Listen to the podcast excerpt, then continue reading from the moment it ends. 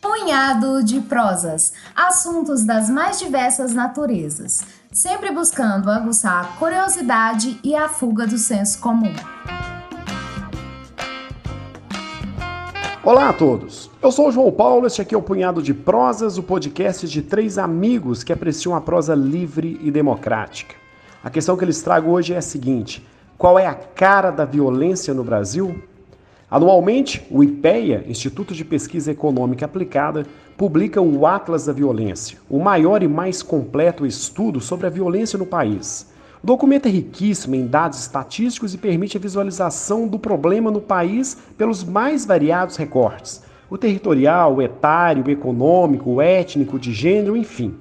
O último estudo do IPEA, publicado agora em 2020, trabalha com dados colhidos até 2018. Vamos aqui apresentar e analisar alguns dos dados mais relevantes deste estudo. O primeiro deles, em 2018 foram cometidos no país 57.956 homicídios, número que coloca o Brasil como o país no qual há mais mortes violentas no mundo. Todavia, isso não faz do país o mais violento. Afinal, esse número está inflado pelo fato de sermos um país muito populoso. Dessa maneira, é importante atentar para o número que é expressado pela taxa de homicídio. Ele indica quantas mortes ocorreram para cada grupo de 100 mil pessoas, permitindo dessa forma comparar países com populações diferentes. A taxa de homicídio no Brasil é de 27,8. Esse número faz o Brasil o 13º país mais violento. Este triste ranking é liderado por El Salvador, que tem uma taxa de 60 mortes para cada 100 mil pessoas. Na Jamaica, a taxa é de 56 e na Venezuela de 53,7.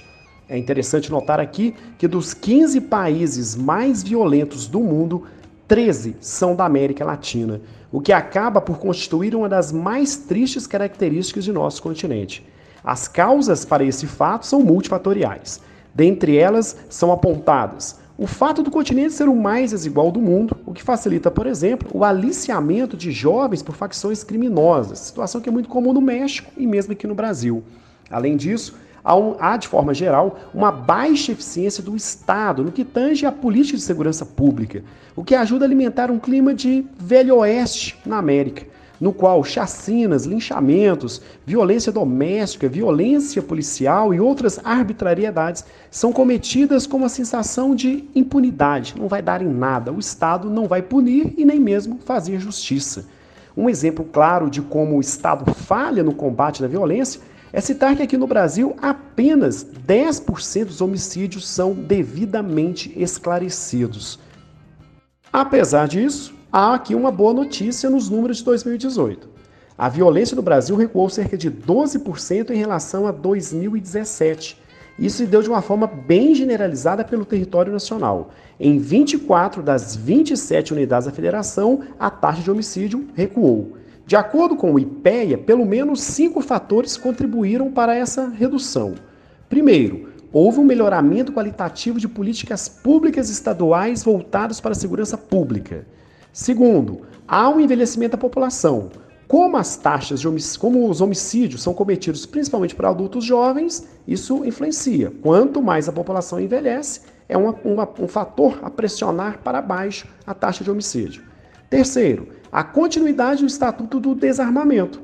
Segundo o IPEA, caso não houvesse esse controle de armas pelo Estatuto, a violência poderia ser até 11% maior do que foi verificada. Quarto, existe uma relativa trégua nos últimos anos estabelecida entre as duas maiores facções criminosas do país, o Comando Vermelho e o PCC, o que obviamente reduz a taxa de homicídios, principalmente no sistema prisional brasileiro. Quinto, houve uma piora substancial na qualidade dos dados sobre mortalidade. Dessa forma, passou a, se, passou a ter um maior registro, e de 25% o crescimento desse registro, naquilo que é chamado de mortes violentas com causa indeterminada, o MVCI.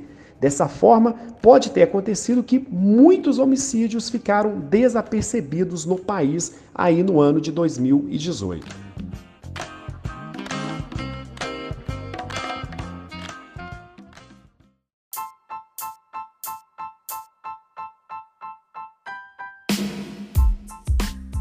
Outra questão importante revelada pelo estudo do IPEA são os diferentes níveis de violência entre os estados brasileiros. Vamos lá. De acordo com a sua percepção, quais são os três estados brasileiros mais violentos? Ou seja, aqueles que apresentam alta taxa de homicídio? E pense aí também quais são os três menos violentos. Bom, para ajudar-lhe, devo dizer que as respostas talvez não sejam tão óbvias assim. E aí, pensou? Já tem uma resposta? Para começar, vamos partir aqui dos três mais violentos. Em 2018, os três estados que apresentaram as maiores taxas de homicídios foram: primeiro, Roraima, quase 72 homicídios para cada 100 mil habitantes. Na sequência, Ceará com 54 e Pará com 53,2. Já os estados menos violentos foram, respectivamente, São Paulo, com 8,2 homicídios para cada 100 mil habitantes, Santa Catarina, com 11,9 e Minas Gerais, com 16. Caso você esteja se perguntando cadê o Rio de Janeiro, a taxa de homicídio lá foi de 37,6. Creio, creio que muitos ficaram surpresos né, com os números aí de São Paulo e Rio de Janeiro, Afinal de contas, de maneira geral, há uma percepção de que há muita violência nesses dois estados, que há muitos homicídios nessas duas unidades da federação. Talvez isso deva aos fatores é, vinculados aí à mídia, né, que a mídia de alcance nacional está sediada nesses dois estados, portanto, os casos de violência que neles ocorrem acaba tendo maior notabilidade nacional. E o outro fator são dois estados muito populosos. E dessa maneira, é, obviamente, em números absolutos, a, a violência acaba ganhando um maior realce nesses dois estados. Se pegarmos aqui os três estados mais violentos, considerando apenas o número absoluto de homicídios, teremos primeiro a Bahia, que teve 6.787, depois o Rio de Janeiro, com 6.416, e em terceiro lugar, o Ceará, com 5.433 homicídios. Outro aspecto importante revelado pelo estudo é aquele que lança luz sobre a faixa etária das vítimas dos homicídios. Este capítulo do estudo é fatidicamente intitulado de Juventude Perdida. A, situa a, situação revelada por ele é que no Brasil os homicídios são a principal causa de mortalidade de jovens, grupo etário de pessoas que tem aí entre 15 e 29 anos de idade. Foram 30.873 jovens vítimas de homicídio apenas em 2018, o que significa uma taxa de 60,4. E eles representam esses 30, mais de 30 mil homicídios, eles representam 53,3% do total dos homicídios no país. E nesse quesito, né, a divisão por faixa etária, novamente o estado de Roraima se destaca de forma negativa. A, o estado teve uma taxa impressionante de 142,5 mortos para cada 100 mil jovens existentes no estado. A violência, além de atingir os mais jovens, ela tem outros dois endereços. A maior parte destes jovens são homens e negros. Embora os homicídios sejam muito menores entre as mulheres, em 2018, 4.519 mulheres também foram assassinadas no Brasil, representa uma taxa de 4,3 para cada 100 mil mulheres. Esse grupo é vítima principal de um tipo de, né, de violência bem específico, aquela violência da anular, o feminicídio.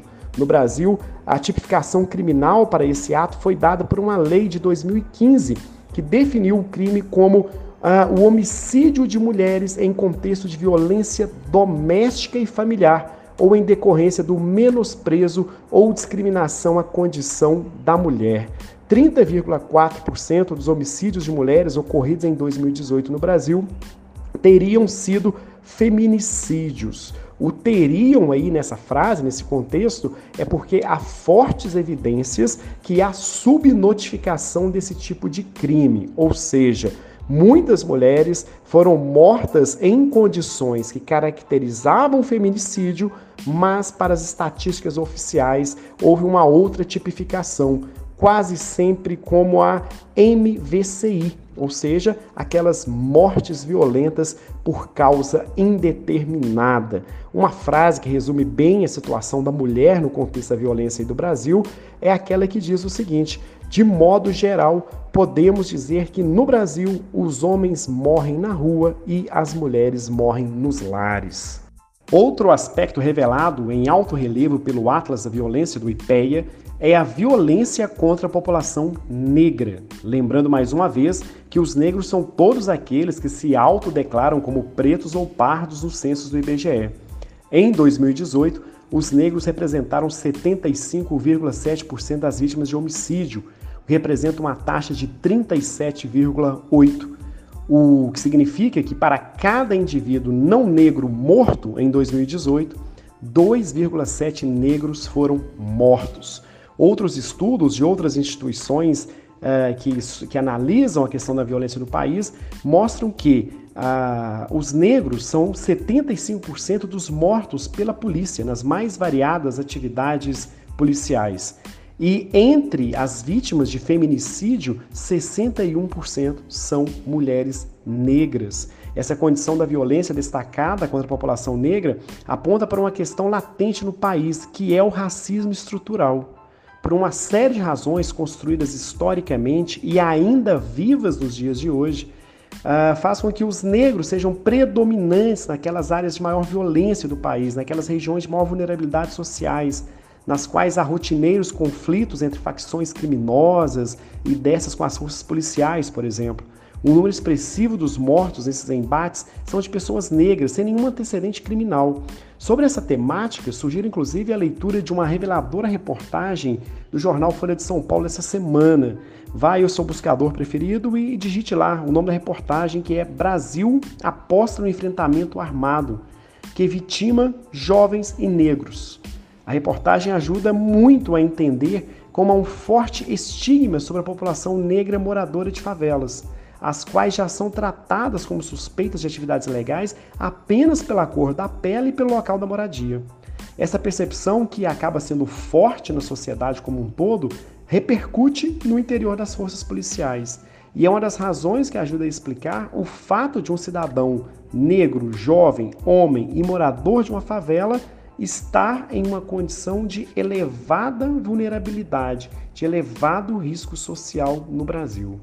Um outro dado muito relevante trazido por este estudo é aquele que mostra que os homicídios possuem uma distribuição difusa ao longo dos meses do ano e dos dias da semana, de modo que eles são mais concentrados nos meses de verão, principalmente dezembro e janeiro, e nos finais de semana, sendo que o domingo é o dia com maior registro de mortes violentas. Esses dados, que a princípio podem parecer mera curiosidade, não são. Afinal, são nestes meses e nestes dias nos quais ocorrem a maior parte dos eventos sociais, eventos festivos, sejam eles no lar ou nas comunidades. O que ajuda a perceber que muitos homicídios estão vinculados a desavenças entre familiares, entre vizinhos mortes por causas banais, causas triviais. Esse fato bota em xeque a premissa tão difundida recentemente pelo lobby da indústria de armas de que uma sociedade armada é mais segura e livre.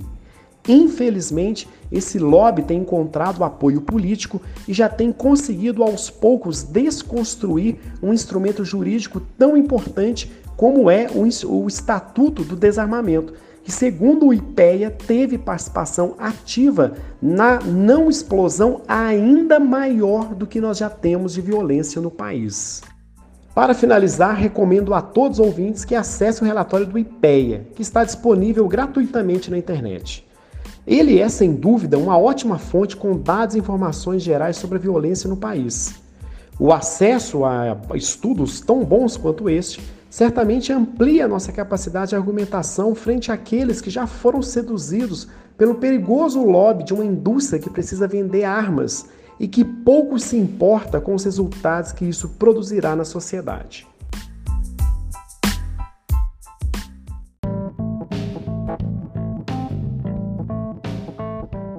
Para você que acompanha as nossas colunas semanais, relembro aqui mais uma vez que estamos disponíveis em diversas plataformas Além do seu tocador preferido de podcast, estamos também no Instagram e no YouTube. Então é isso. Um forte abraço a todos. Bom final de semana. Segunda-feira, Alberto Malta está aí na área. Até mais.